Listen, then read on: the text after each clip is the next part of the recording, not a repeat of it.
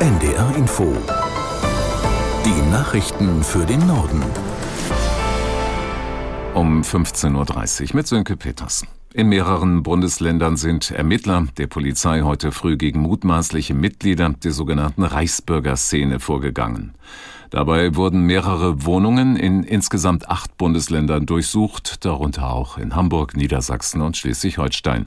Den insgesamt 20 Beschuldigten wird der Versuch vorgeworfen, ganze Behörden mit Anrufen und E-Mails lahmgelegt und Beschäftigte dort massiv bedroht zu haben. Razzien gab es heute früh auch gegen mutmaßliche Anhänger der verbotenen Terrororganisation Hamas. Dabei wurden 15 Wohnungen durchsucht, vor allem in Berlin, unter anderem aber auch in Niedersachsen und Schleswig-Holstein. Die vereinbarte Feuerpause zwischen israelischer Armee und Hamas-Kämpfern tritt morgen früh um 6 Uhr in Kraft. Die Waffenruhe hatte sich heute verzögert, weil mehrere Details noch geklärt werden mussten.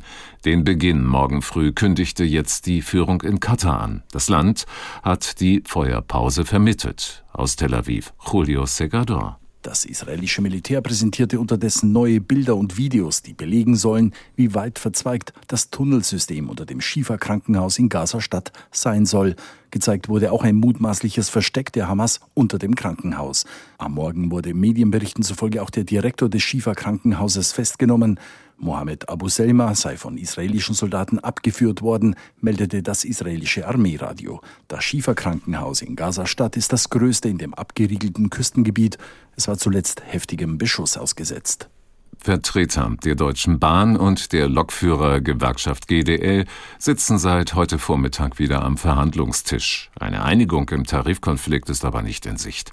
Aus Berlin Johannes Frevel. Auf der Tagesordnung der zweitägigen Tarifrunde stehen auch die Forderungen der Lokführer nach kürzeren Arbeitszeiten. Kernforderung sei der schrittweise Einstieg in 35 statt 38 Wochenstunden für Beschäftigte im Schichtdienst, betonte Lars Jedinat, stellvertretender Bundeschef der Lokführergewerkschaft GDL am Rande der Verhandlungen. Bahnpersonalvorstand Martin Seiler schloss vor dem Eintritt in die Verhandlungen eine Arbeitszeitkürzung bei vollem Lohnausgleich erneut aus.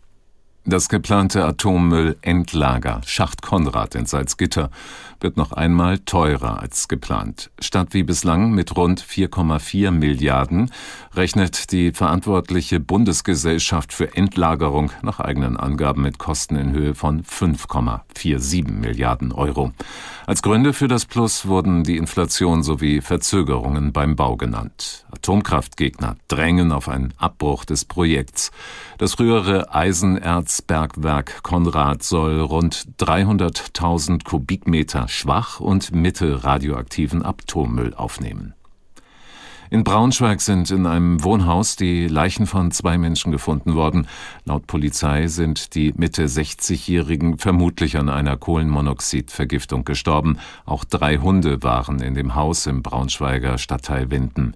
Die Polizei geht von einem Unglücksfall aus. Wahrscheinlich war eine defekte Heizung für die Kohlenmonoxidbelastung verantwortlich. Der Landtag in Schleswig-Holstein will die von der Ostsee-Sturmflut im Oktober verursachten Schäden mit Geld aus einem Sondervermögen beheben.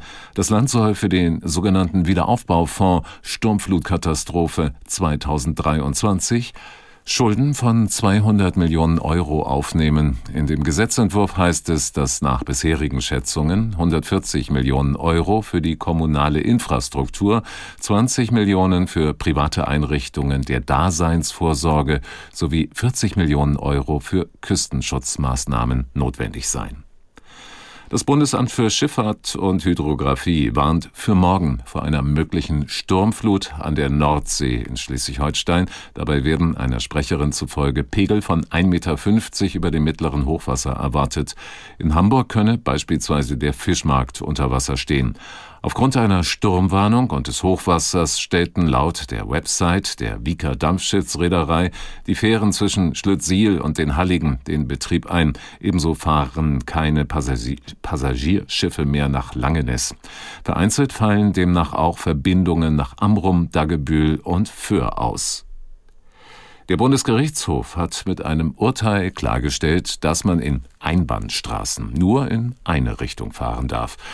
Die Richter erklärten darin auch, dass es kaum Ausnahmen gibt. Aus Karlsruhe Finn Hohenschwert.